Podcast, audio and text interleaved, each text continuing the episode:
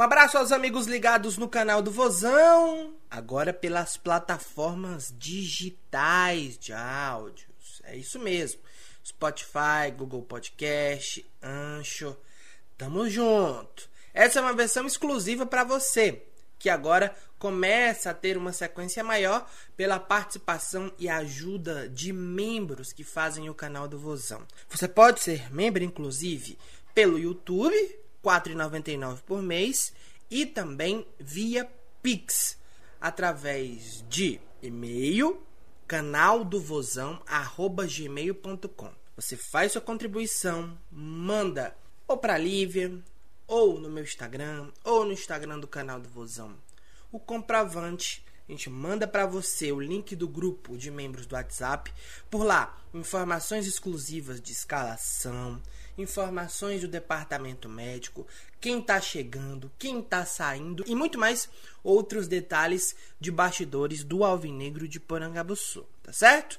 Então, foi por essa contribuição, é por meio dessa ajuda que a gente conseguiu comprar um microfone, se adequar ainda mais. Estamos entrando agora nas plataformas digitais também de podcast. Agora vamos falar sobre matemática que o torcedor alvinegro certamente deve estar com uma dorzinha de cabeça para tentar entender como o técnico Guto Ferreira escalará a equipe que enfrenta o esporte no próximo domingo, às oito e meia da noite, na Ilha do Retiro. Buiu e Marlon receberam terceiro cartão amarelo diante da equipe do Atlético Paranaense no último final de semana na Arena Castelão. Na lateral direita, Buiu é a única opção do setor.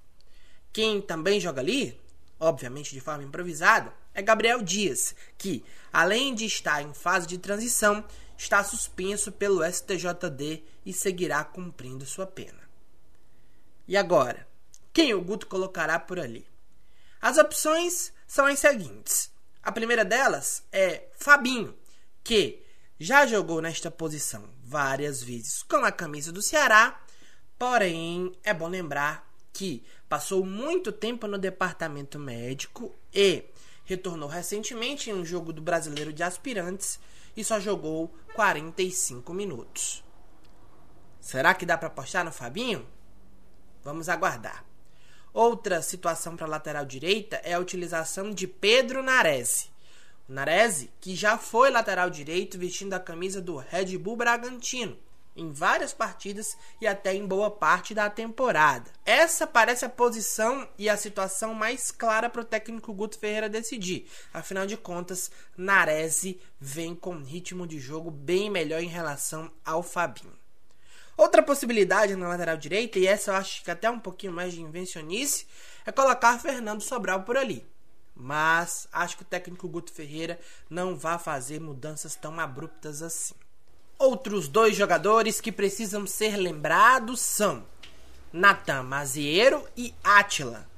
Esses dois são jovens das nossas categorias de base que tiveram algumas oportunidades no campeonato cearense não foram tantas assim, mas é bom lembrar que eles estão no grupo que participa do Brasileirão de Aspirantes e estão atuando com frequência por lá. Ou seja, também devemos colocar nesse bolo de possíveis opções do técnico Guto Ferreira. Partindo para o setor de meio-campo, na volância, sem Marlon, o técnico Guto Ferreira tem as seguintes opções: Kelvin que sempre que entra, entra muito bem, vestindo a camisa do Alvinegro de Parangabuçu, seja na lateral direita, seja na volância, ou seja até na ponta, lá no ataque. Acho que é a principal opção, até pelo bom momento vivido pelo garoto. Mas é bom lembrar que por lá tem como opções o Giovanni, que também é outra jovem promessa das nossas categorias de base, e o Oliveira. Por que você colocou o Oliveira como última opção, Rodrigo? Porque o Oliveira, no último boletim do departamento médico, teve divulgado por lá que estava com dores no pubis e seria reavaliado pelo DM Alvinegro. Até agora não temos nenhuma atualização sobre a situação deste jogador. Tem o próprio Nares, que pode formar tranquilamente dupla de volantes com o Fernando Sobral. Aí tinha que ver quem seria o lateral direito. Essas são as opções do técnico Guto Ferreira. Se cogitou ainda uma opção, que aí também já era bem invencionice, colocar o Kelvin jogando pela lateral direita, ele improvisado naquela posição. Volto a repetir o que eu falei em relação à possível utilização do Sobral também ali pela direita. O Guto não é muito de inventar, então acho que ele não vai muito por essa lógica de tentar algo diferente naquele setor. Só nos resta aguardar. A preparação alvinegra na quarta e na quinta foi no CT Cidade Vozão. Na sexta-feira será em Carlos de Alencar Pinto. No sábado, a delegação segue para Recife, onde enfrenta o esporte.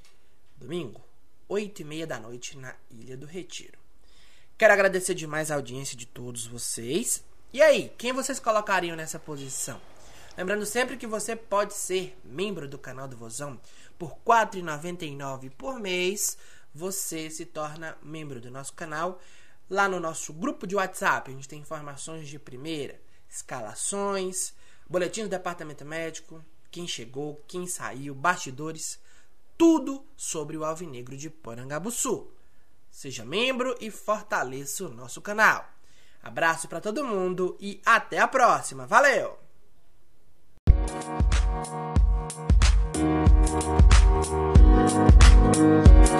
Thank